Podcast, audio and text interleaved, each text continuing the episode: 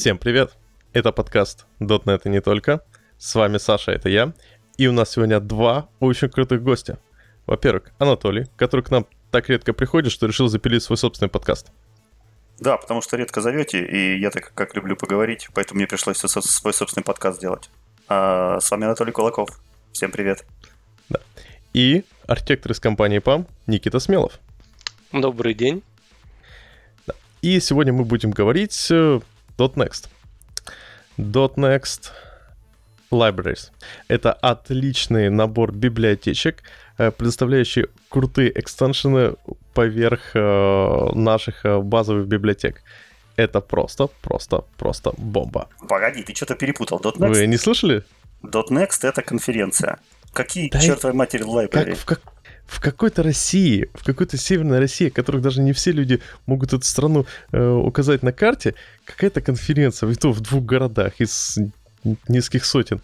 А тут список целых, э, целый список библиотечек, которые расширяют возможности во-первых, э, там базовые возможности офигенные, э, просто ну, невероятно крутые. Э, во-вторых, он расширяет рефлексию, у него метапрограммирование, там крутые расширения ансейфа, трейдинга. Да, это просто супер бомбическая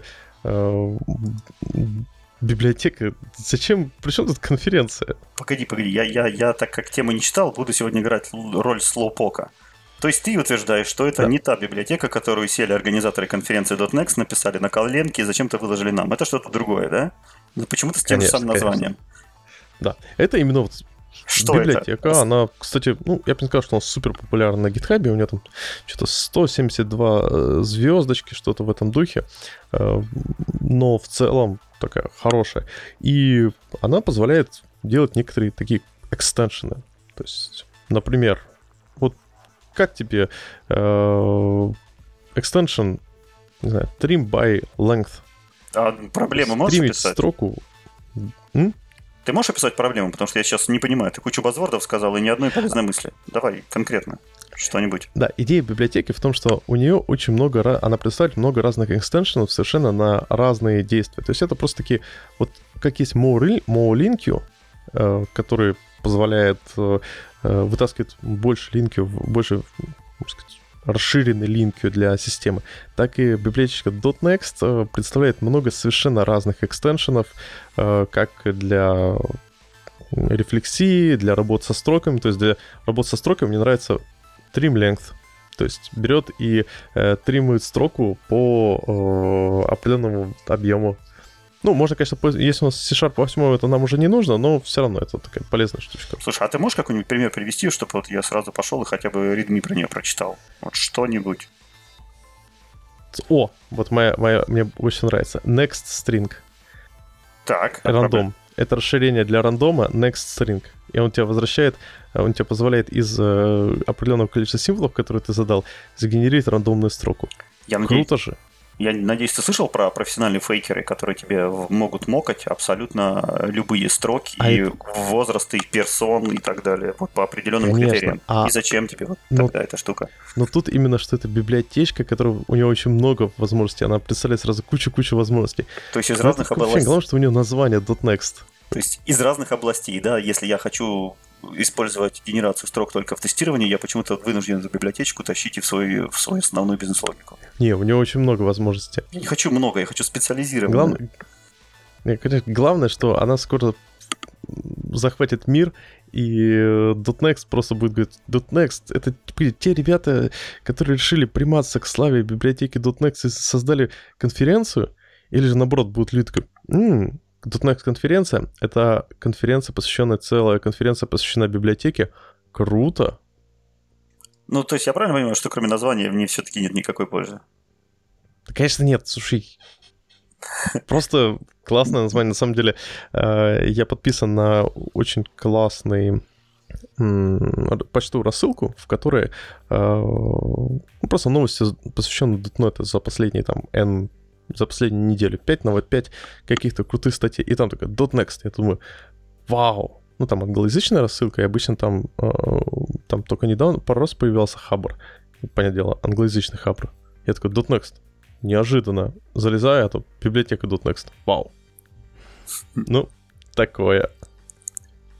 Я тоже на эту библиотеку напоролся довольно-таки давно, вот хотел ее как-то заиспользовать, но понял, что ничего интересного в ней абсолютно нет. Ты понял, как все большие библиотеки с набором экстеншена, они... Не знаю, вот, вот, вот Никита, что ты скажешь по поводу библиотек, содержащих очень много экстеншенов? Вот, например, там Language X и прочее. Ты, ты рекомендуешь такими штуками пользоваться? Не рекомендую. А почему? А, уточню.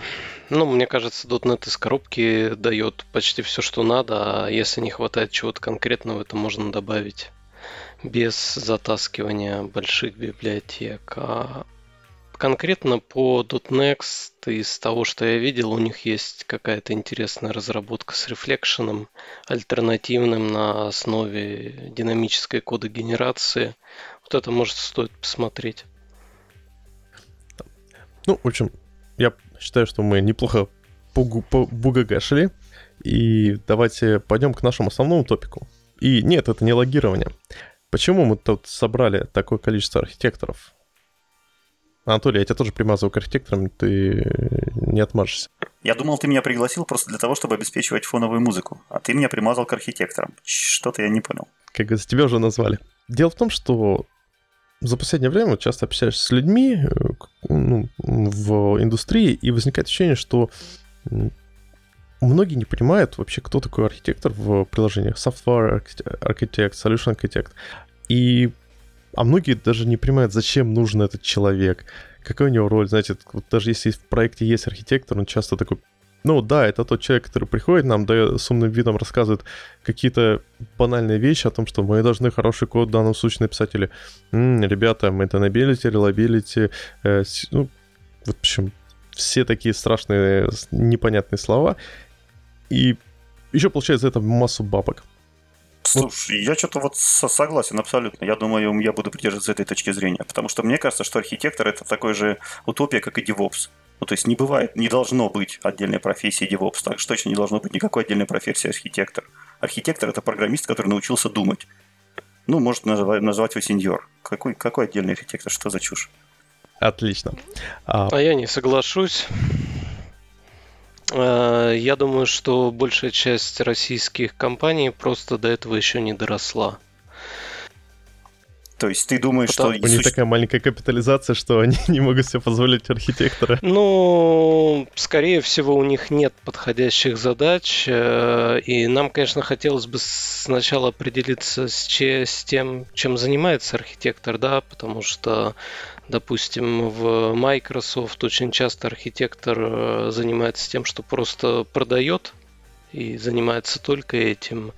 А в каких-то компаниях есть позиция, допустим, Systems архитектор, который отличается от Solution архитектор. А есть enterprise архитекторы, да, и, наверное, все-таки выросший девелопер это будет solution архитект. Но что ему делать, если он находится в маленькой компании с одним небольшим продуктом? Я думаю, он действительно там может быть ненужным. Мне понравилась фраза одного моего коллеги э, в духе во многих компаниях, чтобы стать, э, получить должность архитекта, нужно, чтобы предыдущий архитектор умер. Поэтому люди просто долго ждут. Слушай, а давай действительно... Но вообще хороший вопрос. Определим... Зачем нужен архитектор? Давай для начала определимся вообще с терминологией, что мы под этим подразумеваем и какие задачи должен решать архитектор. Потому что, мне кажется, сейчас у всех в головах что-то свое. А вот я хочу как раз задать вопрос тогда Анатолию, потому что э, ты все-таки человек, который общается часто с людьми на конференциях, на метапах, и когда люди, когда, не знаю, человек в баре э, после метап, метапа приходит и выходит, говорит, что, ребят, я архитектор. И он начинает рассказывать о своих, своей работе, жизни. Он тоже это запоминаешь. Вот что люди думают о архитекторах? Анатолий, как человек от народа, расскажи. Вот я как раз таки хочу сказать, что э, как таковых, как э, такова отдельная профессия архитектора, ее в народе не существует. Потому что архитектор это действительно тот чувак, который нарисовал себе там три квадратика, принес, бросил разработчикам и ушел. И такие люди, они не ходят в народ, они не выступают на метапах, они не делают доклады, потому что они ни хрена не понимают, как это на самом деле работает. Они выучили это где-то в какой-то своей теории и не хотят из этого кокона вылезать. Нормальный же э, так сказать, архитекторы. Это именно программисты, которые каждый день кодят то, что они придумали, которые сопровождают этот код, которые видят, э, каким багом э, привели их решения, именно архитектурные решения, э, как это решение поддерживается, как это решение в будущем развивается, масштабируется, сопровождается. И вот только тот человек, который ежедневно это все видит, вот он по-настоящему и может называться архитектором. Ну, у нас в профессии их почему-то называют там сеньорами. Вот и все. Хм. Слушай, на самом деле, э, вот ты в своем ответе немного смешал две вещи. По поводу сопровождения и э, того, что архитектор, вот человек закинул диаграммки и сказал, ну, имплементе я пошел, ну, слушай, это просто плохой пример архитектора. А самое главное, что, ну, давай честно, зачастую, если человек к тебе не приходит и не дает каких-то указаний, это не значит, что он не контролирует, не значит, что он не делает код-ревью. А вот насчет второго момента, что человек, который программирует, сделал архитектуру и ее заимплементил, вот тут как раз можно пообсуждать. Вот, Никита, что ты можешь по поводу этого сказать? Вот с твоей позиции, кто такой архитектор? А, ну, смотрите, давайте начнем с того, кто такой сеньор. На мой взгляд, сеньор это человек, который умеет очень хорошо писать код и, возможно, имеет э, глубокие познания в нескольких сферах. То есть, например, у него есть большой опыт работы с базами или с э, многопоточностью, или еще с какими-то там, с кэшированием, да. А архитектор – это такой сеньор, который э, обладает широким кругозором и который понимает, что для бизнеса важнее решить задачу, а не написать идеальный код. В этом его основное отличие. В том, что он а, настолько вырос, что он уже видит э, выше, чем код. И из этого выходит то, чем он занимается. Он может заниматься пресейлами, то есть э, ну, по-русски, да, тендер, а, участвовать в тендерах. А, он может заниматься а, proof of concept, да, то есть прототипированием. Он может э, решать какие-то критические части в системе, да, но в принципе его основная задача делать так, чтобы система, которая разрабатывалась, она удовлетворила бизнес. Соответственно, ему нужно собрать эти бизнес-требования от различных стейкхолдеров, и ну, не обязательно от бизнеса, может быть и от команды. Все это свести в одну точку, а, получить какую-то картину, понять, какие там сложности, и постараться их а, избежать. Если ему это удалось, то получается хорошая архитектура. Ну, мы сейчас говорим про разработку проекта с нуля. Может быть э, такой аспект, что у нас уже есть готовый проект, и на него надо либо понять, как его улучшить, либо там его э, развивать, да, это еще один вариант, где архитектор потребуется. Наверное, чем больше архитектор растет, тем шире у него должен становиться кругозор, то есть он, это в принципе человек, кто там не зациклен на одном стеке, на одном языке программирования и т.д. Но я абсолютно согласен с мыслью о том, что архитектор не должен полностью удаляться от кода. Слушай, а я правильно понял, что ты подразумеваешь, что архитектор должен собирать требования, ну и в том числе как-то участвовать в продажах, маркетинге, продвижении? То есть это тоже должен делать архитектор? А, да, и это, наверное, то, что ну, не принято как раз в России, потому что если у нас есть компания, которая хочет получить какой-то проект, и нам нужно общаться с заказчиком, да, и заказчик хочет видеть какого-то технического представителя, кто сможет им представить решение, да, то, наверное, это как раз будет архитектор. С точки зрения требований, это не сбор требований как бизнес-аналитик, а скорее анализ а, требований к решению. То есть а, на ранней стадии выявить, какие требования могут повлиять на архитектуру, а какие нет. У нас просто недавно был в чатике, по-моему, даже в Моровском э, дискус, но немножко о другом. О том, что такое джун, э, middle и senior. И вот как раз там ребята э, именно из народа, которые там работают, программируют, вот, они для себя в большинстве, ну, в большинстве своем сошлись э, к такой градации, что, ну, я оставлю там джунов и медлов, вот, но э, как раз сеньор – это тот человек, который начинает думать о задачах как о бизнес-процессе как о каком-то value, которое приносит конкретные деньги, которое понимает, как работает компания, понимает, как зарабатывает продукт, понимает, как это все продается, и вот эту вот всю цепочку он понимает. И вот они определили это как сеньор именно. То есть очень похоже на то, что ты говоришь, но просто вывод у них другой. Они не называли никогда это архитектором. И их было много. Я вот что хочу подчеркнуть. У вас, э, я не знаю, у, у вас, может быть, в компании на ну, такая градация есть, что архитектор должен заниматься подобными вещами? Или откуда, вот, или ты видел, может, в других компаниях или в других ком- э, проектах такую градацию? То есть откуда ты взял вот эти требования к архитектору? Ну, я отмечу по поводу требований. На самом деле, вот это... Есть, кстати, формальное от... описание данных требований. Это Software Engineering Institute — и у... это те ребята, которые занимаются таким проектом для НАСА, насколько я знаю, и для американской армии. И вот они продвигают вот эти стандарты э, Solution Architecture, ну, по-моему, Software Architecture, Architecture 2 тоже. И как раз у них там описывается, что архитектор — это человек, который с широким кругозором, который эм, в первую очередь думает о такой вещи, как э, продукт, о том, как он э, удовлетворяет биз... Э, требования бизнеса со стороны нефункциональных требований. В этот момент я хотел отдельно добавить, что при разработке большой системы одних сеньоров недостаточно, ну, как, как, как показывает практика.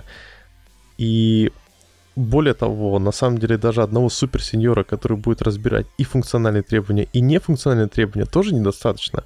И оказывается, что нужен отдельный, получается, человек, который будет смотреть в первую очередь на то, как система будет удовлетворять нефункциональным требованиям, то есть там performance, scalability, availability, reliability и что-то там еще ability, э, при этом не нарушая, естественно, функциональные требования.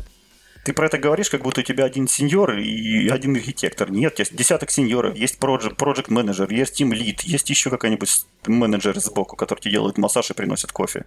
Что-то ты... Ну, почему так все в кучу-то слеплено? Так не, не в кучу. Просто когда... Если мы говорим о сеньоре, сеньор все-таки... Вот, вот как думаешь, сколько времени нормальный сеньор-разработчик будет тратить на код? Наверное, это зависит от проекта, от культуры, от компании. Ну, то есть я бы не сказал, что это можно как-то для всех обобщить. Дай пальцем в небо процент. Ну, больше 50, наверное. Ну да, получается, 50% человек занимается кодом. А очевидно, что человек не может заниматься, э, вот когда мы говорим о большом проекте, программированием всего большого проекта э, все эти 50%. Он будет заниматься какой-то небольшой областью. Как? Ну, как? В рамках своих возможностей. Так, когда мы говорим о большом проекте, нужно прежде всего понимать, что там много сеньоров, да, он не один. Это не вот какой-то да. лид один, да, это много сеньоров, вот есть команда. Хорошо, да, давай дальше. Да. А теперь э, мы понимаем, что если человек занимается программированием одной какой-то своей области, то ему крайне сложно думать о проекте в широком плане. Слушать, понимать, где что происходит, эм, рассматривать проект э, с разных точек зрений, э, как со стороны как этот э, проект удовлетворяет кастомера, так и со стороны, например, как этот проект тупо деплоится или как тестируется. Вот просто рассмотрение на высоком уровне всех этих точек зрения — это отдельный квест. И поэтому очень часто и получается, что находится какой-нибудь тимлид, давай назовем это тимлидом, потому что человек, который уже так куда меньше программирует, э, который и начинает э, заниматься вот этим высокоуровнем архитектурным, принятия архитектурных решений. И уже дальше, когда проект совсем разрастается, и у нас появляется очень много функциональности, которые нужно заимплементить. У нас появляется очень много фичей, которые нужно поддержать. И мы понимаем, что э, система настолько крупная, что невозможно просто так взять и одного человека, вот он 30% своего времени будет э, разбирать, как э, разные компоненты с собой друг с другом общаются. Вот в такой момент как раз архитектор, который будет непосредственно заниматься системой, понимать, как компоненты с друг другом общаются, понимать, э, что вот Вася из отдела А пишет это, Петя из отдела Б пишет это, а вместе с тем они работают на одну большую глобальную задачу, вот этот человек и есть архитектор. И его основной концерн, его основная вещь, которая его волнует, это, как насколько я правильно понимаю, это не функциональные требования. Никита, поправь меня, может, я тут не прав. Ну, можно и так сказать. Я бы сказал, что его волнует то, чтобы система а, удовлетворяла в целом требованиям и функциональным, и нефункциональным. А вы можете тогда в этой картине мира описать, чем занимается там Team Lead и Тех Lead? А, отлично. Ну, Team Lead, он лидит команду, в которой у нас есть сеньоры, медлы, джуны. Соответственно... Что значит лидит? То есть, какие, какие функции он выполняет? Вот можно парочку примеров. Что такое лидит? Ну, он может э, распределять задачи, например, между разработчиками в команде. То есть не понимая, как, а, может не проводить... понимая, как система не понимая, как система там работает в целом, не понимая требования заказчика, не понимая вот это все, что вы спихнули на архитектора, он будет раскидывать задачи. Ну, потому что мы исходим из того, что команда занимается определенной частью системы, да, и Team Lead, он ведет команду, которая разрабатывает эту часть системы. Да, если мы вернемся там, к той же классике, к Бруксу The is no Silver Bullet, он как раз описывал такую систему разработки. Она за 30 лет ни разу не устарела. Да? То есть у нас есть небольшие команды, у нас есть некая общая система синхронизации, через которую мы эти команды сводим. Нам нужны тимлиды, потому что мы не хотим лишний раз дергать команду на синхронизацию, и тимлиды в том числе участвуют в синхронизации между командами, а в этой структуре архитектор сидит сверху и оркестрирует этих самых, эти самые команды как юниты, то есть он не управляет напрямую там Васи и Пети разработчиками, а скорее смотрит на части системы и в правильном ли направлении движется проект. Так, а техлит? Хороший вопрос. Вот мне бы тоже было бы интересно узнать, чем занимается техлит. Возможно, где-то он разделяет э, функции. Мне кажется, что это избыточная позиция. Ну, справедливости ради, очень часто Team Lead... Скажем так, мы привыкли сейчас немного к таким agile командам, но очень часто Team Lead, Team Lead команду из, там, не знаю, 30 человек, и у него просто не хватает времени на то, чтобы э, разобраться с технической частью. И тут как раз и выступает э, в роли техлит, который Э, покрывает техническую часть. Возможно, кстати, техлит и является таким своеобразным мини-архитектором. Так, отлично. А теперь давайте подумаем, а что может отличать э, тех лида от архитектора? Ну, то есть где грань-то? Как проводить должностную инструкцию в трудовой книге? Кто это, техлид или все-таки архитектор? Как вы их делите? А, ну, я говорю, я не очень понимаю смысл позиции тех лида как таковой. То есть, если это у нас некий человек, за которым последнее слово в код-ревью, ну, возможно. Но в целом а, все-таки а, архитектор подразумевает под собой а, общение с различными стейкхолдерами, да, а техлит, он больше нацелен внутрь самой команды. Архитектор это мостик между бизнесом команд и командой и проектом. Вот между тремя частями посередине находится архитектор. Вот у меня такое ощущение, что ты говоришь не про software архитектора, а про какого-то другого, может быть, там agile архитектора, communication архитектора или продукт архитектора, но это вообще не software ни разу. Знаешь, вот я недавно услышал, что есть архитекторы в тестировании, и вот а сегодня услышал, что есть agile архитектор. Это, конечно, очень интересно, но э, нет, это software архитект вполне. Э, просто э, есть люди, кто считает, например, что архитектор это человек, кто идеально знает паттерны. Но это неправильно, потому что это как раз хороший сеньор. А архитект это человек, кто все-таки мыслит на уровне системы и модулей системы. И, конечно, он понимает код, но он как бы находится немножко повыше кода.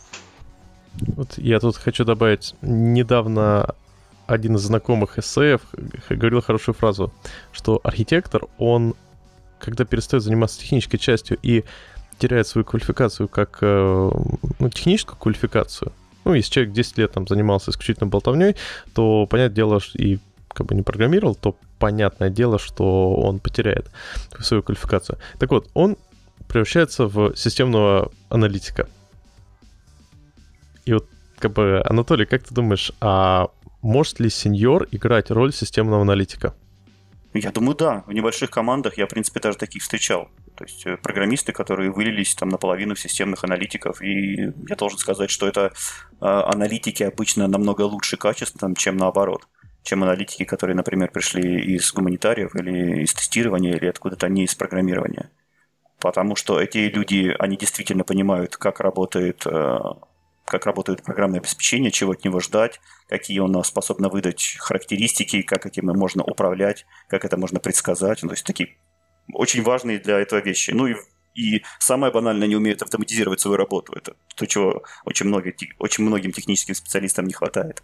Поэтому аналитики вполне, да, они есть. Ну, то есть получается, что человек, который из вот такого сеньора программиста начал покрыв... можно сказать, заниматься системным анализом и начал играть роль системного аналитика, он может играть роли и архитектора.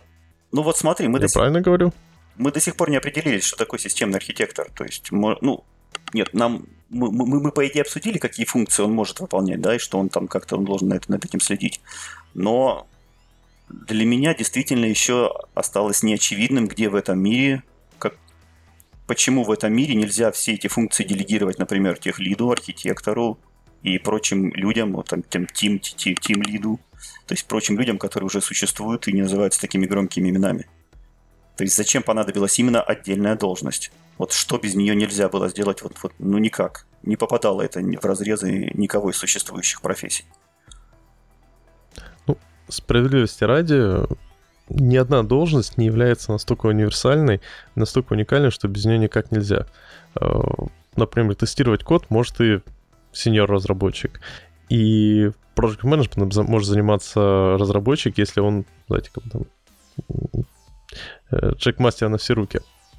Давай тогда зайдем с другой стороны. Давай подумаем, а какими профессиональными качествами должен обладать архитектор. Вот если я хочу, например, стать архитектором, вот что я обязательно должен знать, что я обязательно должен уметь. Вот мне надоело там разрабатывать. Я хочу архитектировать. Можно какие-нибудь рекомендации? У вас же наверняка есть э, специальные курсы, где вас учат готовить на этот, э, учат э, отвечать на этот вопрос. Я прям даже знаю, кто этот, кто может ответить на этот вопрос. А, ну, давайте попробуем понять, что нужно знать и уметь архитектору. Да. А, он должен понимать. Давайте начнем со стороны документации. Как строится документация, различные подходы, инструменты. Потом, помимо документации, он понимает, как строятся системы, а, как разрабатывается софт и как разрабатываются проекты от самого-самого начала до самого конца. А, понимать тестирование, как можно показать, что система она соответствует требованиям. И если мы будем говорить о личных качествах, то, наверное, у него должны быть очень хорошие коммуникативные скиллы. А, ну, потому что архитектор, э, мизантроп и интроверт – это будет очень интересное сочетание. И его, наверное, просто нельзя будет выпустить к бизнесу. Или, ну, допустим, архитектор, который там будет принципиально всегда отстаивать только свою точку зрения и не слушать э, окружающих. Архитектором можно стать и э, из программистов или не обязательно, этим может стать кто угодно. И есть какая-нибудь база, вот, откуда лучше начинать? Можно, например, сразу прийти в архитекторы, ну, после института, вот если я такой умный, и меня на всех курсах научили тому, чего ты сказал. Или к этому нужно расти? И из кого лучше расти? Я бы тут вспомнил такой момент, что я как собеседую людей, вот иногда собеседуешь буквально CTO, а на выходе остается а, middle developer, да, то есть, ну, как архитектор это вам могут в компании написать, если, я не знаю, это ваш дружеский стартап, ваш там коллега, он а, шеф, вы архитектор. Но идея в том, что надо иметь опыт, и я знаю людей, кто стали архитекторами э, со стороны девопсов, я знаю людей, кто стали со стороны бизнес-аналитиков, да, есть такие примеры, но в основном это люди прорастают из разработчиков, и нужно иметь помимо а, базы и помимо тех вещей, которые нужно изучить, нужно иметь опыт. А вот какой опыт, кстати? Ну, можно всю жизнь сидеть, программировать код, код писать и потом совершенно внезапно узнать, что, оказывается, этот код выполняет какие-то бизнес-функции. Или же, наоборот, можно всю жизнь сидеть и выпираться в какой-то свой стек технологий и не получать кругозор. Вот можешь подсказать какой-нибудь, можно сказать, чек-лист? Что должен, э, какие-то, можно сказать, э, вещи должен понимать, знать архитектор, чтобы, э, ну, чтобы быть таковым? Но если мы говорим про технический опыт, то кругозор будет отличным словом, потому что э, человек должен понимать э, хотя бы несколько различных э, стеков подходов, да, там он не должен упираться в какой-то очень узкий набор технологий, потому что, как я раньше говорил, предполагается, что архитектор, у него его знания, они растут вширь, а не вглубь. А если мы говорим именно про архитектора software solution, то есть каких-то решений. И, а, конечно же, нужно, чтобы человек видел разные проекты. Например, там имел опыт работы там и с проектом с фокусом на безопасность, и с проектом с фокусом на производительность, потому что вот этот опыт, э, когда вы видите различные системы, он вам позволяет и в будущем лучше понимать другие системы, делать а, выделять в них какие-то ключевые элементы, понимать, как двигаться дальше и как решать проблемы.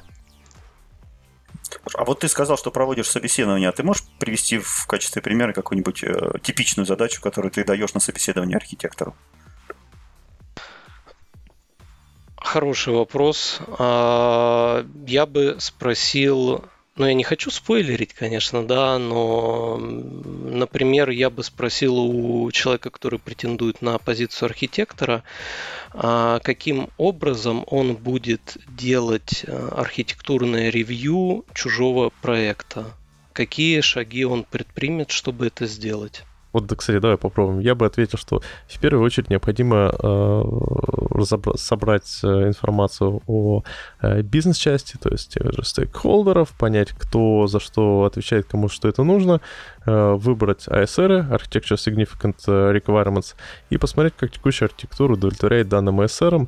После этого э, собрать э, ну, возможно сделать некоторые аджастмент, некоторые рекомендации, как можно изменить архитектуру, что добавить с возможным вариантом, чтобы этим требованиям это все удовлетворяло. Я... Давай, я насколько прошел? Ну, это можно еще обсуждать, потому что я бы все-таки ну, всегда да. начинал с того, что выяснял э, цель, основную цель данного ревью. И... О, кстати, классно сказано. А без этого дальше двигаться странно. И зная цель, вот возможно из того, что ты не перечислил, это запросить уже имеющуюся документацию на проект. Это тоже важный момент, который может помочь.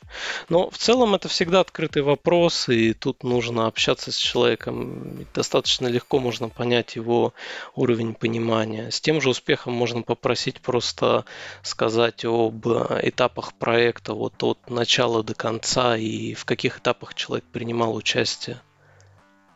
То есть насколько полно он видит картину мира. Видит ли он это только на уровне пришедшей задачи в джире и там написания каких-то тестов, или он понимает, и, что есть и другие этапы.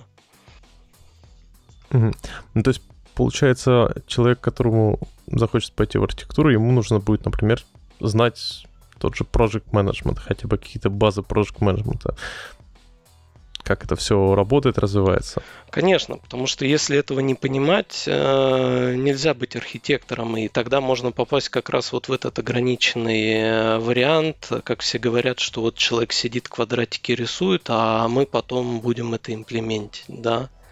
То есть, чтобы не от, а, отрываться, вот как раз требуется очень широкий кругозор по разным моментам рабочим.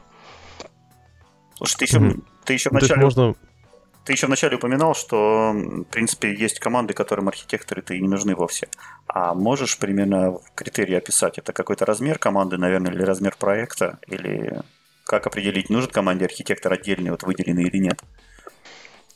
А, ну, давайте попробуем разобраться. Я могу привести сходу один пример. У нас э, идет саппорт-проект по канбану, и все задачи в стиле там поменяем цвет кнопки, Такому проекту архитектор не нужен. Справедливо. Я, я бы еще добавил э, проект, в котором э, ну, NFR, но Non-Functional Requirements, э, довольно понятные с самого начала. Э, то есть, если, по сути дела, проект достаточно простой и типичный, то на должность, на роль архитектора может э, сыграть, на мой взгляд, тоже вот самый ну, э, тимлит и сеньор. Просто потому что э, нефункциональные требования понятны. То есть там нет ни какой-нибудь там стандартный монолитик, э, удовлетворит всем указанным требованиям и больше ничего. Так, а если у нас все-таки безумно сложный проект, но небольшой, вот такой там команда человек 5 разработчикам на него нужна, там полгода работы. Вот такому проекту нужен архитектор или нет? Я сказал бы, что в таком случае, скорее всего, роль архитектора выполнит один из э, опытных членов команды. То есть э, сама роль, она будет присутствовать, а фактического архитектора выделять не обязательно. Но с другой стороны, если у вас в команде есть архитектор, он может э, часть времени посвятить архитектуре, а дальше быть тем лидом или там ключевым разработчиком на проекте, одним из одно другое не исключает. Вот, кстати, Анатолий, у вас на проекте есть э, какой-нибудь, знаешь, такой отдельный документ, список э, э, нефункциональных, ну, вообще, требований к системе, которую она должна удовлетворять с описанием метрик. Ну, просто на самом деле даже интересно. Если я тебе скажу, мне придется тебя убить. А, отлично. И всех остальных слушателей. А, нас еще и подслушивают. Да, ну, в моем понимании у архитектора есть некоторый системный подход. То есть там, когда мы говорим о том же solution architecture, там ну, довольно четко указаны правила, которым должен человек следовать. Есть э, э, определенные архитектурные стили того, как э, применяются те или иные решения. И как результат, ну, грубо говоря, ты просто не забываешь какие-то моменты. Для меня, говорю, в какой-то момент было действительно открытие, что э, NFR это, ну, functional requirements, это не только, не знаю, э, performance, э, maintainability, reliability и прочее, а то, что есть еще такая вещь, как constraints, это те вещи, которые э, невозможно, не, скажем так, это те вещи, которые не обсуждаются, но с ними надо жить, как то жесткие требования заказчика или же какие-то физические законы, которые влияют на архитектуру. И вот если, когда мы говорим о простых проектах, там довольно легко это в голове удержать. Ну да, мы понимаем, что ну, заказчик сказал, ребята, все в ажурке, значит в ажурке. Но на сложных системах там такое количество, э, можно сказать, возможных проблем, что без системного подхода, архитектурного системного подхода, просто невозможно это все нормально решить. Возвращаясь к вопросу о размерах проектов, а, а, с моей точки зрения, позиция архитектора, она всегда в софте перекликается с архитектором из а, инженерного дела, который у нас проектирует здание, потому что он занимается чем? Какими-то проектами, расчетами, может выполнять архитектурный надзор, то есть следить за выполнением. И тут может быть абсолютно такой же вопрос. Вот нужен нам архитектор, чтобы построить сарай, ну, к которому вообще нет никаких требований. Главное, чтобы туда можно было положить э, вилы. Наверное, архитектор не нужен. И там любой прораб это сделает. А, допустим, если нужно построить жилой загородный дом – то тут уже возникают вопросы, там, где мы его строим, хотим, на, ну, сколько мы хотим, чтобы он простоял, и в зависимости от этого мы можем обойтись без архитектора, а возможно стоит там пойти и сделать, заказать в каком-то бюро себе архитектурный проект, чтобы потом у нас к там, концу возведения дома не оказалось, что мы забыли сделать лестницу на второй этаж, или там у нас вентиляция не сделана в подвале, и там нужно бить стенку в залитой бетонной коробке, потому что подвал не вентилируется. Вот как раз это то же самое, абсолютно тем же самым занимаются архитекторы в софтвер. А мне интересно, как э, архитектор в реальной жизни будет прототипировать. Знаете, такое. А... Я сделал POC. А, пожалуйста, ну мы же можем там сделать какие-то отлить какую-то конструкцию, проверить ее, можем сделать макет.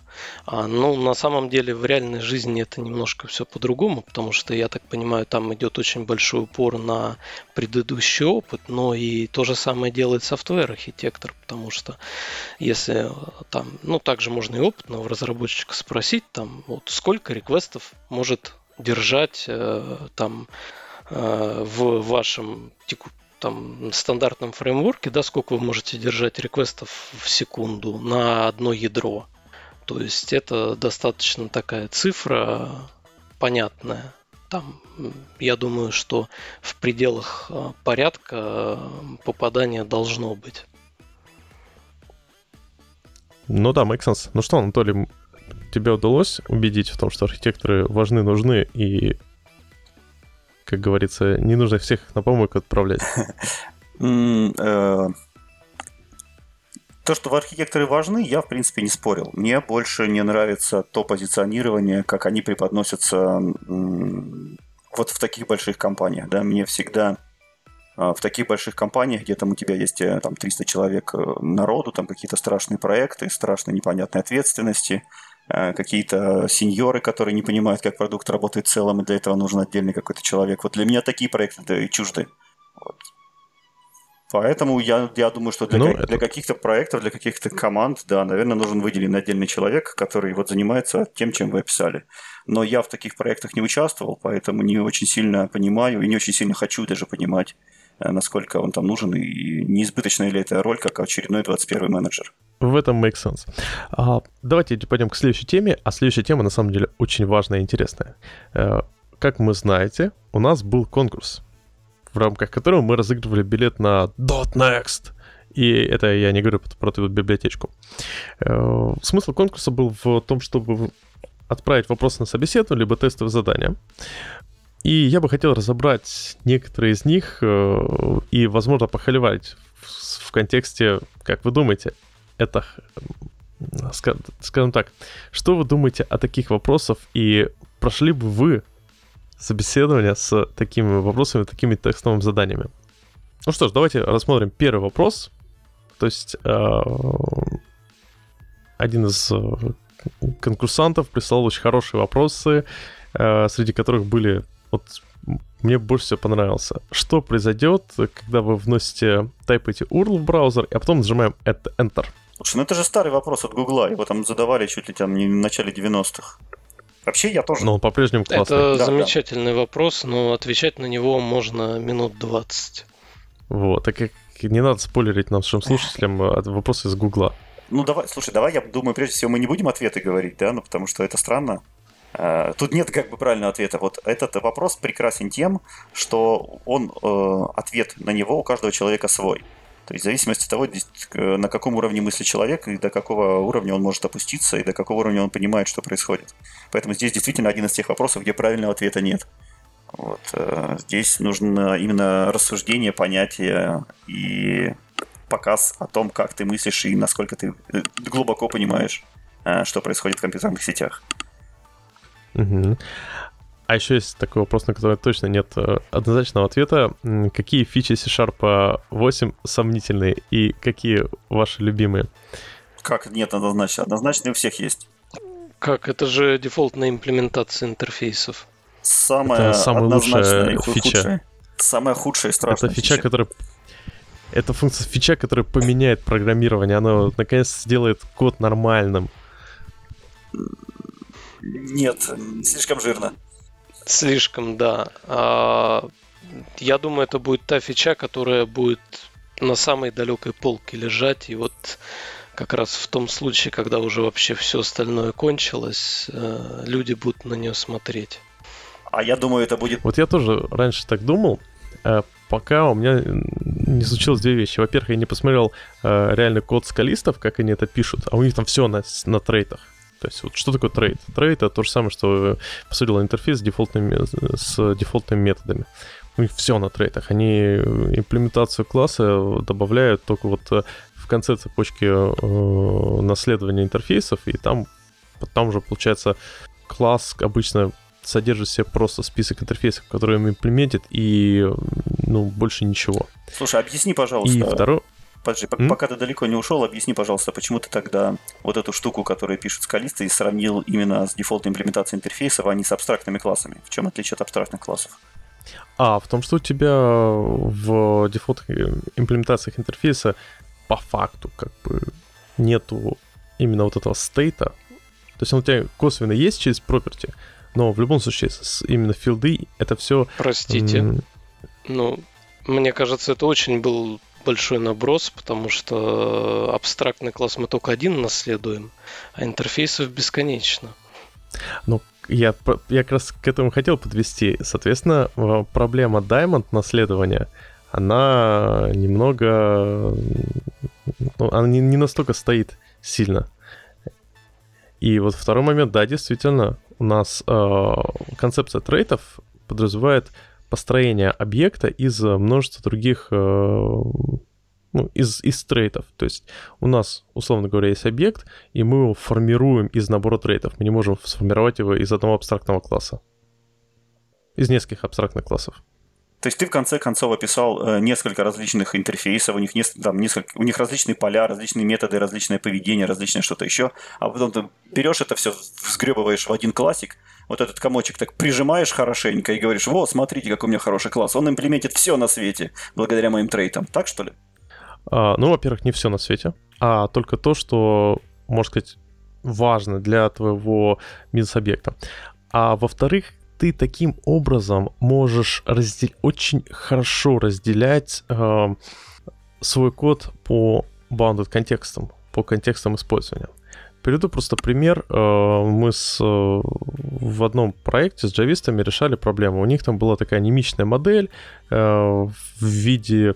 Это такой классический пасконный код, которым у нас у них был здоровенный класс, ДТОшка, который пролетал через всю систему в неизменном виде. У него было порядка нескольких десятков геттеров-сеттеров, ну так как это Java, там геттеры-сеттеры. И как результат э, в одних местах нужны были одни геттеры-сеттеры, то есть property, в других местах другие. Соответственно, мы тогда э, как раз решили сделать, использовать дефолтный метод интерфейсов для того, чтобы, точнее, разделить а, эту сущность по а, контекстам использования, используя интерфейсы. То есть, грубо говоря, если мы понимаем, что для там, выгрузки данных э, в Excel опять же, я сейчас пальцем в небо, это не тот проект, но отдельно. Выгрузки данных в Excel нужно поле э, со списком не знаю, формул и э, каких-то объемов, то интерфейс имплементит, описывает именно вот это. А если для, вы, для отображения чего, для расчета каких-то калькуляций, какой-то математики нужен э, объем, ну, значение объема э, высоты и прочего, то интерфейс имплементит это. Но внутрь нашей системы прилетает это в виде большой, ну, DTO, потому что это очень удобно со стороны контроллеров. И следующим шагом, как бы, у меня тогда просто возник вопрос, следующим шагом, окей, мы хотим еще, чтобы у нас э, не использовался анимичная модель, а использовать доменные сущности. Но мы что будем как бы в... У нас много интерфейсов, которые имплементятся одним большим, ну, одним большим классом. И мы что, получается, будем добавлять в э, этот большой класс кучу-кучу методов? Нехорошо. А вместо этого каждый из этих интерфейсов Э, содержал дефолтную реализацию с той э, логикой, которая нужна в данном конкретном случае. И, естественно, это не были какие-то сложные кейсы, это была именно такая чистая бизнес-логика, содержащая функции, э, содержащие методы, не э, вызывающие другие сущности и не особо затрагивающие другие сущности. То есть, э, если говорить в контексте grasp паттернов, то это та логика, для которых данный интерфейс был information экспертом. Ты уверен, что доменные сущности это про то, как вокруг DTO-шки нагородить, огромные DTO-шки нагородить кучу-кучу различных маленьких интерфейсиков, и вся твоя бизнес-логика, единственное, что делает, это управляет э, данными в этой DTO-шке? Ты как-то сильно упростил то, что я говорил. Там, там понимаешь, там еще есть, э, почему понадобилось дефолтные методы интерфейсов, а, было очень много, вот, знаете, такой спагетти функциональный код, как в прошлом выпуске Макс Ашинов говорил, эти классические э, enterprise приложения, много-много-много сервисов, э, каждый из сервисов э, и анимичные модели, которые гоняются между сервисами. И у этого подхода есть большая проблема, это, по сути процедурный подход, это никак не ООП-шный подход. И возникает просто банальный спагетти-код. У тебя какой-то э, сервис с друг с другом непонятно как общается. А самое главное, у тебя с ростом кодовой базы один сервис вызывает другой сервис, который вызывает третий сервис, который вызывает какой-нибудь репозиторий. Но в целом какой-либо функциональности относительно, относительно сущности э, не просвечивается. В итоге у нас очень часто некоторые фичи остаются в одних сервисах в виде каких-то приватных полей, э, ну, какие-то важные части функциональности, то есть, например, э, э, расчет процентов по кредиту.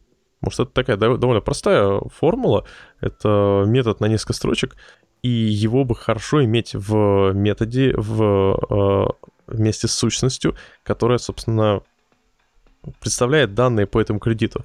Но если мы не используем, используем анимичную модель, то у нас и получается, что это будет где-то там в сервисе закопано, мы долго не сможем и у нас возникнет проблема с откапыванием вот этого кода, вот этой логики. А почему ты не смог бы это сделать через extension методы?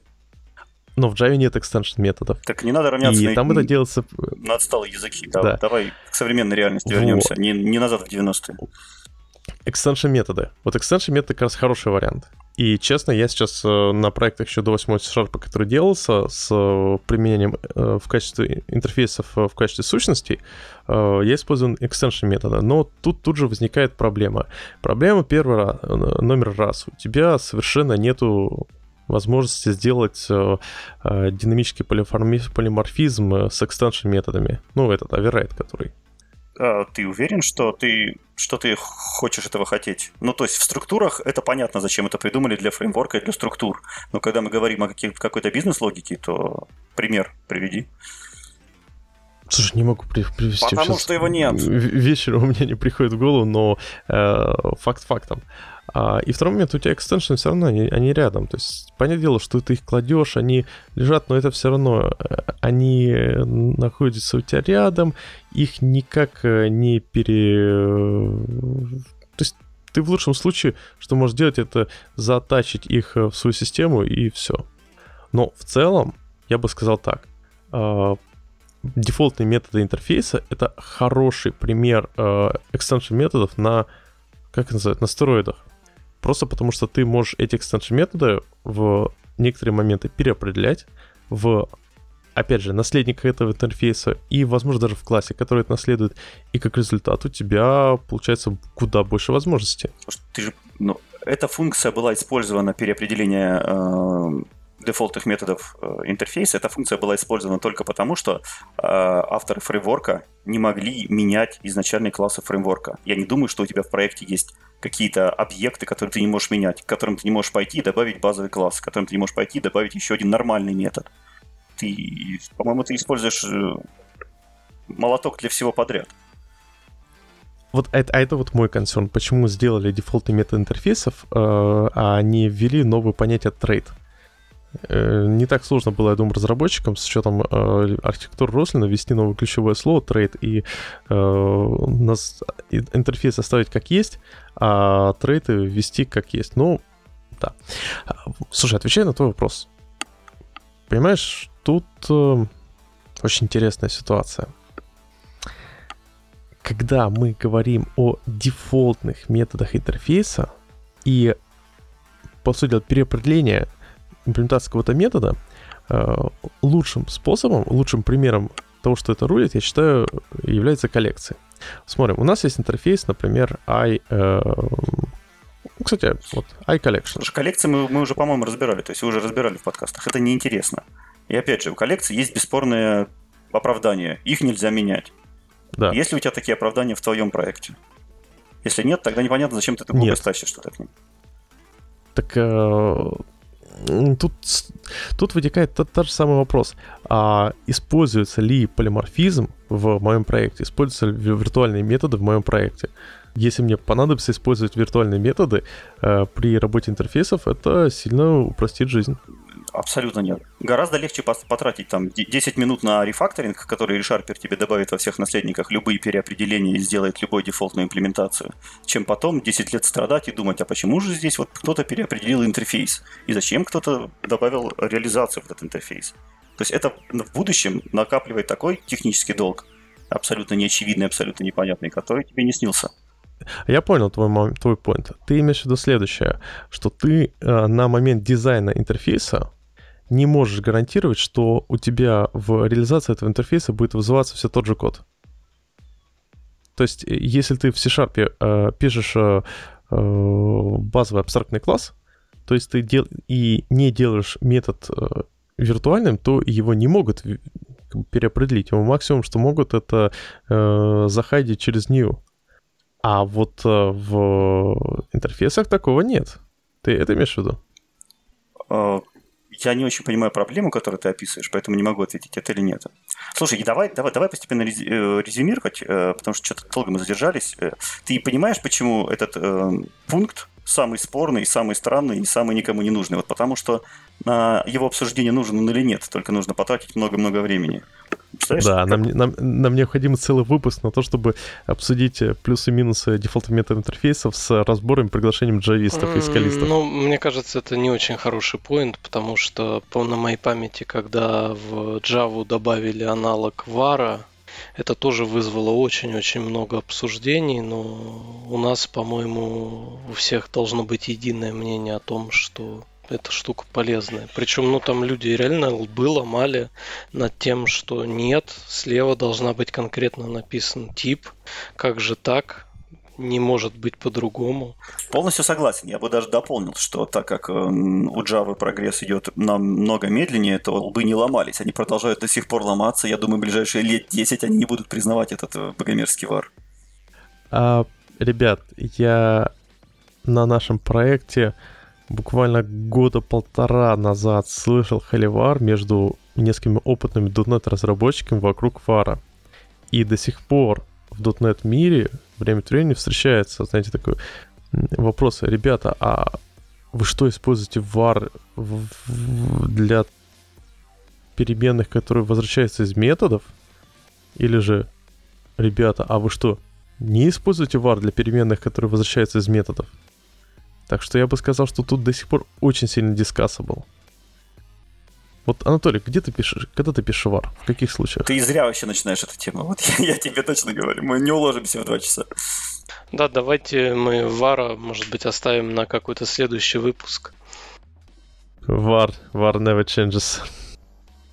Окей, у нас же вопрос на собеседование. А, ладно, э, тут были классные вопросы. Слушай, а, а давай, давай еще парочку, хотя бы без обсуждений, просто озвучь. Следующий э, был именно вопрос, даже не вопрос, а тестовое задание от э, следующего кандидата, э, где он такой хорошую фразу сказал, что с его точки зрения самый, э, самая тесная задача это калькулятор. Калькулятор, где на вход приходит строка с выражением 5 плюс 23, и на выходе результат. И э, тут на самом деле у меня возник вопрос такой. Если у меня возникает такая задача, вот у меня возникла задача на проекте, мне нужно сделать калькулятор, вот, на который на вход приходит э, какая-то формула 5 плюс 23, как бы я сделал? Вот, вот давай, Никита, ты бы как бы сделал эту задачу? Я думаю... Return 27? Да, hardcode это неплохой вариант. Честно говоря, вечер, и я уже не готов думать, я бы подумал в сторону использования чего-то очень стандартного и э, это же на шарпе надо сделать или не обязательно? Да. Но ты очень правильно говоришь. Использование чего-то стандартного библиотечку подключить, найти какую-нибудь парсер библиотечку или просто найти какую-то библиотеку, которая делает это за нас. Ну, правильно ведь? Вова, смотри, меня, говорится... у меня гениальная идея. Слушай, есть в этот э, специальные колдунчики Яндекса. Если этот запрос запустить в Яндекс, как бы он тебе вернет ответ. Вот, и самый быстрый способ вообще. Не надо даже ничего Нет, самый быстрый способ это C-Sharp Compilation. Просто ты запускаешь э, э, compilation и скармливаешь туда строку, и все. Вообще идеальный способ. Потом еще как-то надо Но... вызвать, за, заэвалюетить, э, зараспасить результат. Ну, есть, ну да, опять Яндексу ходить. Но мне приложение надо. Главный момент в другом. Но когда я начал задумываться, окей, а представим, что я на собеседование приду. Я на собеседование приду, мне говорят, сделать эту задачу. Я такой, пошел, зашел в Nuget, скачал липку, которая это делает. И мне так, я думаю, на собеседование посмотрел, такой, ну да, ты молодец, только мы хотели посмотреть, как ты умеешь пользоваться, э, как можешь писать парсеры, как ты можешь написать, э, там, не знаю, как код ты можешь писать, и не как умеешь ты скачивать библиотечки с нугета. А я хотел посмотреть, как вы умеете составлять функциональные требования. Ну, давайте на конкретно эту задачу, наверное, это сплит, парс и, э, может быть, пара ифов. Да. А вот если бы пришел кандидат и на эту задачу просто скачал соответствующую липку с нугета и ее подключил бы себе в код, ты бы его заставил, не знаю, удалить и сказать, пиши, напиши код, я хочу посмотреть, как ты пишешь код. Я бы, наверное, корректнее сформулировал задачу и сказал, что здесь требуется именно написать какой-то алгоритм, используя стандартный набор а, функционала .NET. Да, но при этом на продакшене, если человек э, будет реализовывать калькулятор, используя стандартный набор функционала .NET, он не пройдет никакой код-ревью, потому что скажет, слушай, ты почему потратил кучу времени на изобретение велосипеда? Слушай, ну мы же возвращаемся к вопросу о том, насколько эффективны интервью и какие вопросы надо спрашивать. Ну да, это вопрос не про продакшн, это вопрос не про практику, это вопрос там не про что-то, что ему понадобится каждый день в работе. Тем более, что ответ про скачаю пакет или там использую Lua, Python, JS, его можно как бы записать в плюсик, а потом попросить написать самому. Кстати, да, то есть, в принципе, мы приходим к такому хорошему э, моменту людям на собеседование, что если вам задают вопросы, то стоит сначала включить режим а я на проде сижу и что-то пилю, ну, в голове, такой mindset, и ответить, как бы вы это сделали в реальной жизни, а потом уже задавать конкретно, а вы хотите, чтобы я там покодировал, или же посмотреть, насколько я хорошо decision maker. Это okay. вообще отличная идея пытаться понять, что от тебя хочет услышать интервьюер. Вообще большинство собеседований это да, про то, как ты хорошо умеешь задавать вопросы. Поэтому не стесняйтесь задавать вопросы. Вас от них, скорее всего, скорее всего, их от вас ждут. Да. И это, кстати, большая проблема на собеседованиях, потому что люди привыкают к определенному ограничениям. Потому что тебе ставят задачу, э, и ты должен решить эту задачу в том ограниченном скопе, которым тебе задали. Например, вот мой любимый пример, дается задача, говорится, ну, на рефакторинг. Вам нужно отрефакторить этот код. Единицы говорят о том, что надо написать тесты. В первую очередь, прежде чем рефакторить. При этом, когда людей подводишь под вопрос, а теперь представь, вот представь, закройте глаза, представьте, что вы сидите у вас за компьютером, вам поставили эту задачу в вашем проекте, что вы сделаете в первую очередь? Человек такой, а, ну, конечно, я сначала тестами это обложу, потому что иначе это сложно отрефакторить, посмотрю по функциональности, где она вызывается и так далее и тому подобное.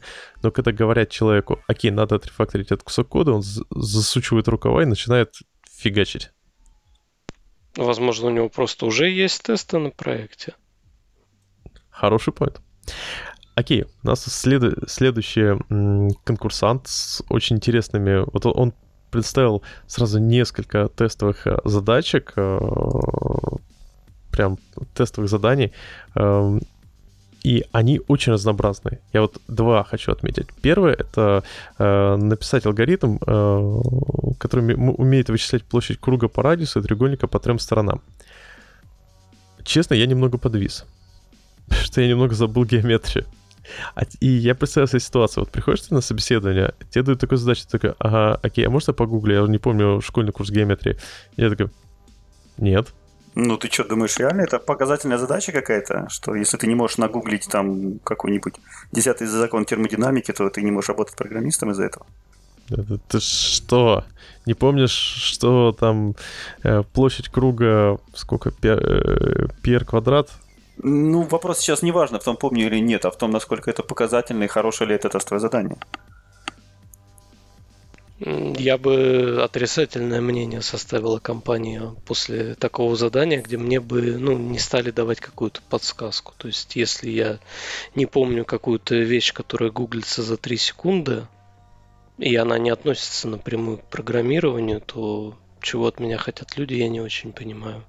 И я бы не хотел, чтобы они от меня что-то еще в будущем хотели, потому что если они, у них будут подобные требования, подобные задачи на проекте, пойди туда, напиши то, не знаю что, это страшно, да компания неадекватная. Ну, то есть я, ну, я думаю, для слушателей, которые проводят собеседование, и если... Ну, мне кажется, стоит не просто давать возможность э, кандидатам погуглить какие-то такие вещи, которые не совсем относятся к программированию, или, возможно, просто вылетели из головы, а может даже подталкивать из разряда вы можете погуглить, мы не против, спросите у меня, я вам подскажу все могут не помнить какие-то вещи, но если человек умеет это быстро нагуглить, почему нет? Слушай, такие элементарные вещи, как, там, как площадь круга, их обычно в тестовом задании прямо пишут. Площадь круга вычисляется по вот этой формуле. Ну, для... ну это да. Так вот, а второй момент мне очень понравился вот в этом э, тестовом задании, это просто какое-то знаете, я очень люблю, когда на собеседовании задают задания, м- как сказать, близкие к бизнесу. Эту задача реализовать простой алгоритм продажи продуктов на, на оптовой базе. Черт возьми, это круто. Вот вам когда последний раз давали ну, тестовое задание, э, вот взять и реализовать какую-то такую бизнесовую, э, простенькую систему, там, продажи продуктов, складская логистика. Написать под нее UI, интеграции с, э, с складским учетом, с, налоговой, с налоговым кодексом, с транспортной системой. Не такое. Я имею в виду, что разработка какой-то своей базовой системы с простой функциональностью, но э, законченной. Базовой системы с простой функциональностью практически не существует. Это или крестики ну, нолики, или парсер, дело. или, или прочая ненужная вещь. Она, это не, не базовая система, это ненужная я, вещь. Коллеги, а я вот не понимаю задачу. То есть, мне кажется, описание, оно слишком короткое.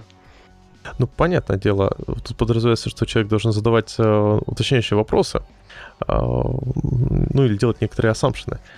Но главный момент в том, что это не тестовое задание в духе, там, не знаю, сделать э, этот э, многопоточный архиватор э, на базе .NET 3.5. Не будем говорить про компанию, которая делает классное тестовое задание, но... Все его знают, да? Оно как бы не, не близко к бизнесу.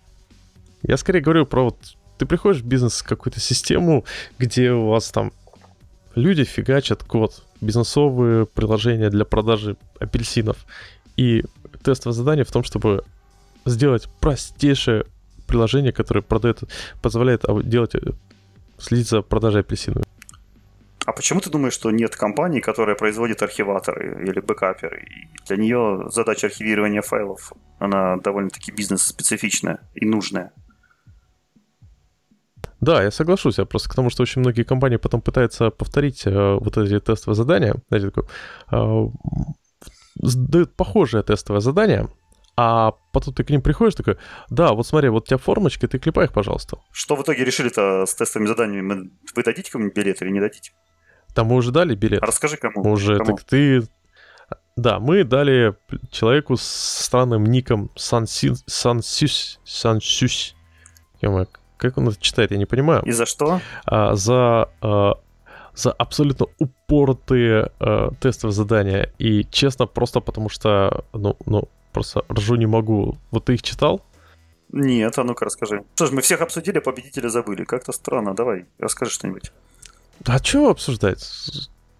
Людям интересно. В двух словах. Э, он написал несколько вопросов э, с начиная с каких-то таких простых, например, э, чем отличается абстрактный класс от интерфейсов в условиях C-Sharp 8, э, может ли быть приватный конструктор абстрактного класса, но это окей, э, заканчивая какими-то совершенно упоротыми кейсами в духе, может ли new класс вернуть null, и ссылка в каких случаях может.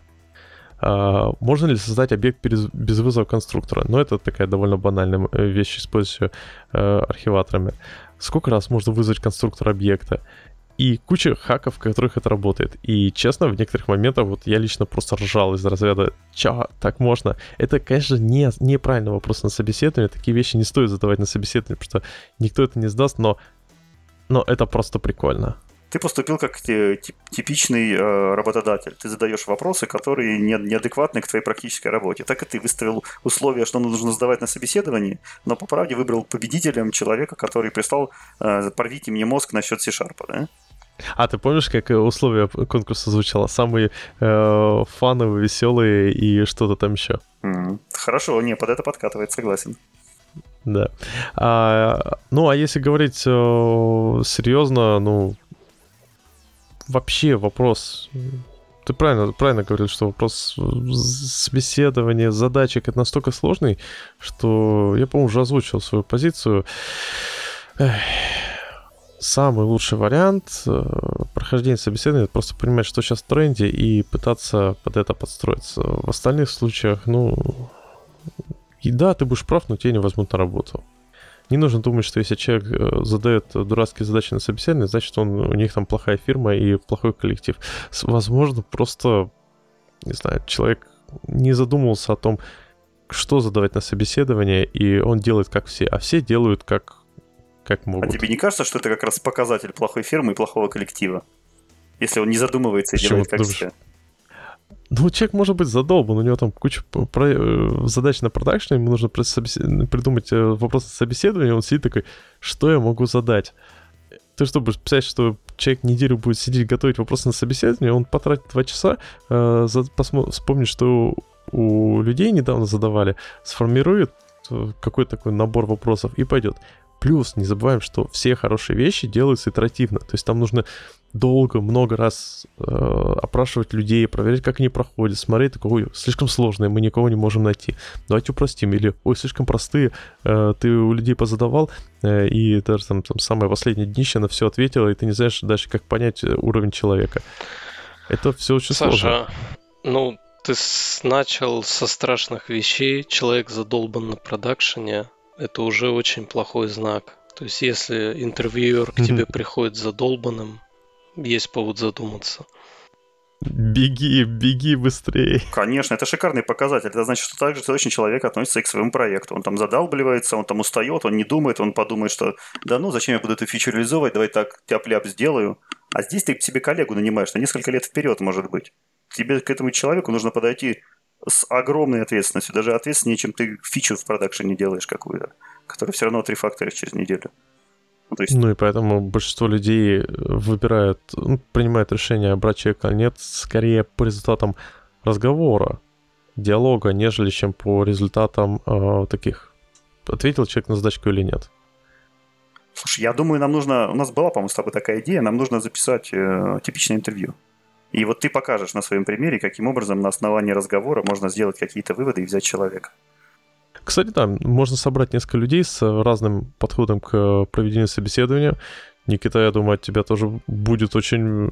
Если, если захочешь, мы тебя с удовольствием пригласим на это типичное интервью. И поспрашиваем. Единственное, кстати, наверное, свои вопросы не стоит спойлерить, надо спойлерить какие-то чужие. Да, я думаю, легко вопросы насобирать чужих. В принципе, это не проблема. Так, ну ладно, у нас, в принципе, все темы, которые мы хотели разобрать, мы разобрали. И на самом деле уже почти что полночь, и все хотят спать, Кать. Ну, кроме Анатолия, который никогда не спит. Но мы все знаем, что тебя уже покусали вампиры, и поэтому... Ну что ж, у нас есть наша традиционная рубрика, уже традиционная рубрика «Новости быстрой строкой», где мы перечисляем какие-то вещи, которые происходили, вышли, и э, наши э, ведущие гости говорят быстрый какой-то комментарий, небольшое обсуждение и идем дальше. Просто просто честно, статей очень много и хотелось, э, а хочется людям рассказывать о том, что происходило в мире, что происходит и так далее и тому подобное.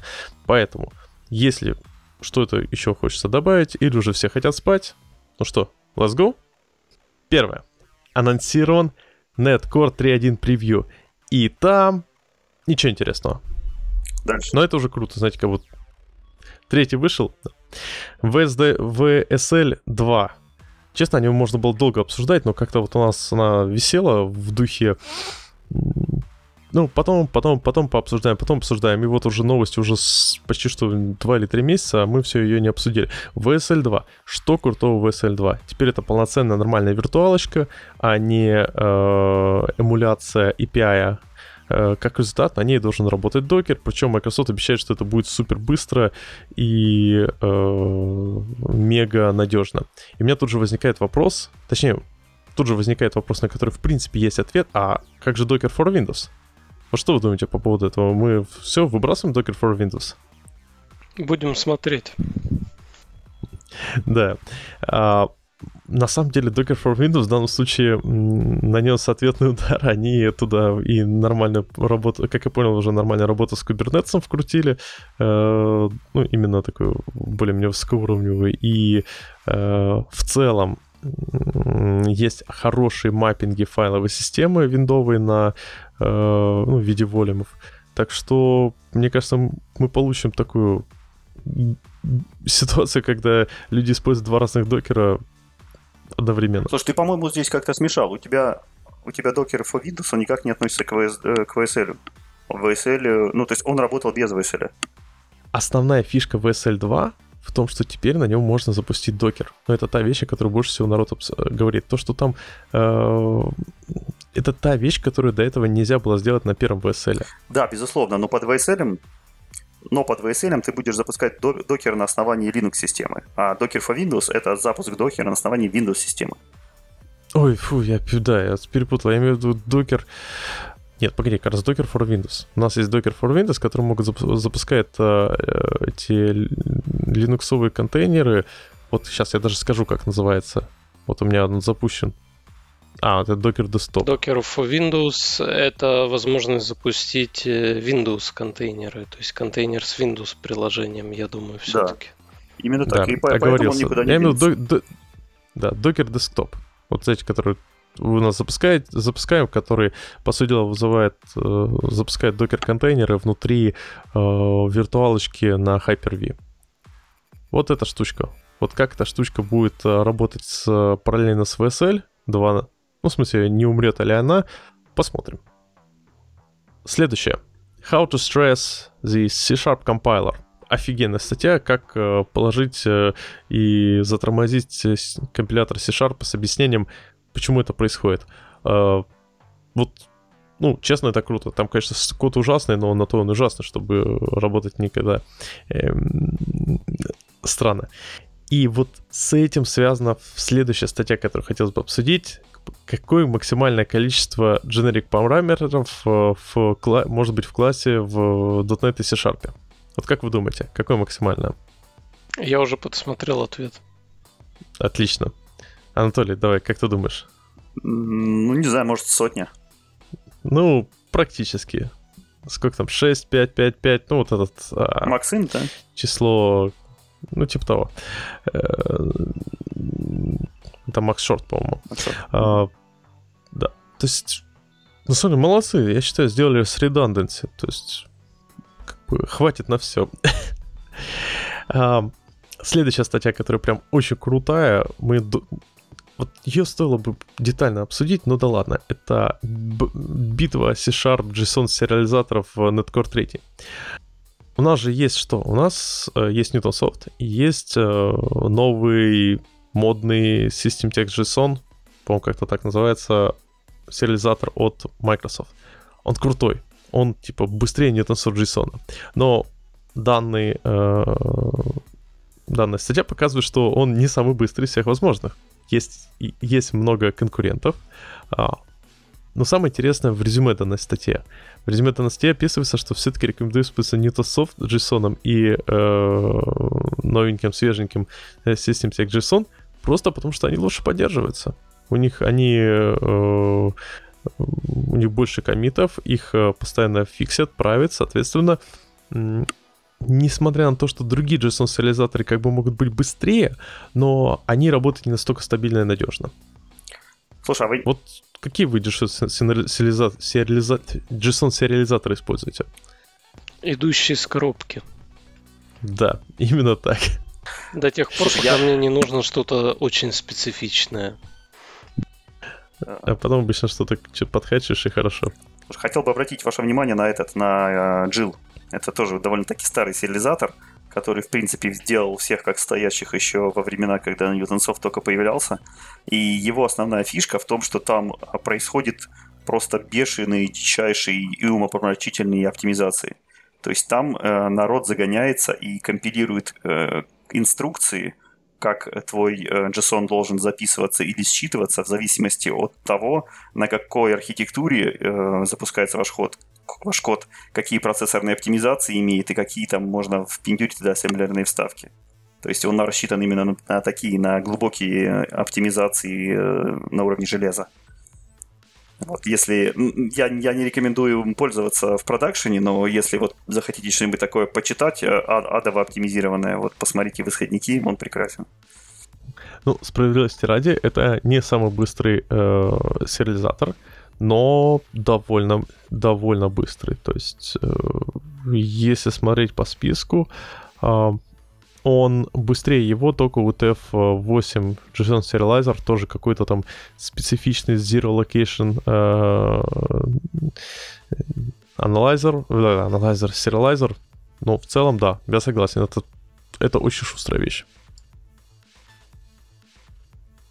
Окей, у нас тут быстро... новости одной строкой, которая идет уже минут пять. а, ну и еще несколько классных статеек. Во-первых, inter... introduction, introduction to System Threading Channels. Вот что это за штука System Threading Channels? Вы вообще о ней слышали? Да, это очень крутая штука, которая про... нацелена на то, чтобы отлично прооптимизировать кест. И она с этой задачей успешно справилась. Да, но ее можно еще, еще использовать для каких-то своих задач, для которых раньше использовал, использовали Dataflow. И более того, даже есть класс, есть э, связанная на гитхабе статья в э, CoreFix в духе, ну, можно ли рассматривать это как замена Dataflow? Слушай, так что, если вы раньше используете Dataflow, подумайте в сторону систем средних channels. Что-то какой-то, подожди, жирный наброс. Э, Dataflow — это фреймворк, где можно было там управлять всякими параллельными вычислениями, всякими циклами, всякими задачками. Как, как, как он относится к ченнелам? Channel — это обычный классик, грубо говоря, обычный подход к тому, как ты управляешь э, ну, потоком данных, допустим, да. Это что-то по типу мем- memory стрима грубо говоря, но только более, а, более правильный и более функциональный. Как это связано с Dataflow? Не, ну, понятное дело, что весь паттерн Dataflow, когда у тебя там идет, эм, по сути дела, э, разделение на несколько каналов, пайпов и так далее и тому подобное, на этой штуке ну, ты не сделаешь. Э, но очень часто Dataflow используют просто для такого банального папсаба. А, ну это какие-то ну, просто потому, не, что не, несуразные люди, слушай. Какой-то... Ну, просто честно, честно на, на Dataflow, на классическом Dataflow, вот именно такой Dataflow подход, который он должен быть, а, я, честно, не знаю ни одного примера успешного кода. Я помню, один код специально переводил на async await, потому что просто тупо он на Dataflow получался в дофига раз больше и в сильно менее надежный. Так что я бы сказал, стандартный подход использования Dataflow был как раз для использования в качестве pub-sub а. Ну, кстати, если у кого-то из слушателей есть хороший experience использования Dataflow, обязательно пишите, это будет очень круто. Так, и что еще? Давно хотел просто вот этот момент обсудить. Код, контракты не будут поддерживаться в Netcore в будущем. Ответ на гитхабе четкий, ясный, не будут. Тема закрыта. Судя по тому, как они развивались в последнее время, то это, наверное, не сюрприз. Слушай, ну, на самом деле, идея-то хорошая была. Э, да, реализация говно. Идея... Ну, к сожалению, да. На самом деле, я бы не сказал, что реализация где-то код контракт была хорошая. У меня есть, у меня есть книжка, я зачем-то в свое время купил книжку Бертрана Мейера по чувству классов, которая раски, расписывается про язык Эфель. И это, да, это язык, в котором есть э, код контракт вот по дизайну, внутри его. И я вообще не сказал, что он удобен чем-то. Я бы не сказал, что он там прям так здорово сделано. Э, это все равно куча лишнего кода, который не сильно-то полезен. И обмазываться этими контрактами не настолько удобно. Так что, да, туда ему и дорогу. Если... Хотя на бумаге было здорово. У меня есть для тебя отличная реализация дата-контрактов. Я тебе уже советовал, посмотри на Идрис. После этого языка тебе уже не захочется никакого другого. А что ты на C-Sharp пишешь? Потому что проектов на Идрисе нет. В смысле? Напиши, э, ты мужик или не мужик, сделай Iron Идрис. Хорошо, мы с тобой обсудим это. Надеюсь, Iron Идрис, а не первый. А, ну и последние две. Два топика. Это медиатор паттерн и netcore. Ну, просто навсейт. Медиатор, паттерн и netcore. Ну, вы догадались, наверное, про какую библиотечку имеется в виду. Э, ну, в общем, да. И моя прям любимая статья на Хабре — ассемблер ставки в C-Sharp. Это же Баян. Да, Баян жуткий, но... Она... Не, там она выходила когда? Ну, месяца три назад, наверное. Но то, что там можно в C-Sharp сделать ассемблерные ставки, да, это Баян. Но в целом, ну, статья классная. Слушай, тут у этой статьи... Мне кажется, есть... этому лет 10 этой фишки. Нет, как раз эта статья как раз эта статья, она раскрывает э, как раз э, ну, новый способ, грубо говоря. Он не, не новый, потому что появился недавно, а так, такой, что его не очень сильно использовали для этого. И плюс там в комментах предложили еще пару интересных подходов. Ну, то есть эта статья интересна именно как, как новые способы, как это можно сделать. Вот, потому что официальных э, возможностей сделать ассемблерные ставки в C-Sharp нету, но существует около десятка неофициальных. Вот, и это один из показателей таких еще дополнительных новых неофициальных способов. Как сделать вещь, которая не сильно нужна? Ну да. Так, ну что, мы, получается, закрыли наши топики, наши новости одной строкой. И я считаю, мы классно наболтали. Больше, чем нужно. Уже все хотят спать. Так что, я думаю, пару слов нашим слушателям, и можно всем говорить пока. Дайте финальные слова. Никита. Хороших вам проектов, ребята. Отлично. Анатолий. До новых встреч. Встреч, да. Всем спасибо. Очень здорово, что пришли такие прекрасные гости. И чуть не забыл. Уважаемые слушатели, если вам вы соскучились по разговорам вокруг .NET, и вам кажется, что наши выпуски выходят редко, ну, к сожалению, действительно факт, э, приходите на подкаст к Анатолию радио.нет. И это не то, и это не радио.нет, в который ты вбиваешь в браузере, пишешь radio.net, и ты попадаешь на radio.net. А вот как найти radio.net, это будет в описании, ты, если не забуду добавить. Ты слишком всех запутал. Найти очень просто. Набивайте radio.dotnet.ru и попадаете на еще один подкаст про .NET. То есть ты предлагаешь вбивать radio.net.ru К сожалению, в русском языке .NET э, точка звучит, звучит приятнее, чем в английском, поэтому я думаю, с этим не будет никаких проблем. Если вы не знаете, что такое сайт .net.ru, то вот его наберите, его погуглите, и там все будет. Ну да, скорее всего так. Окей. Всем спасибо, всем пока. Счастливо.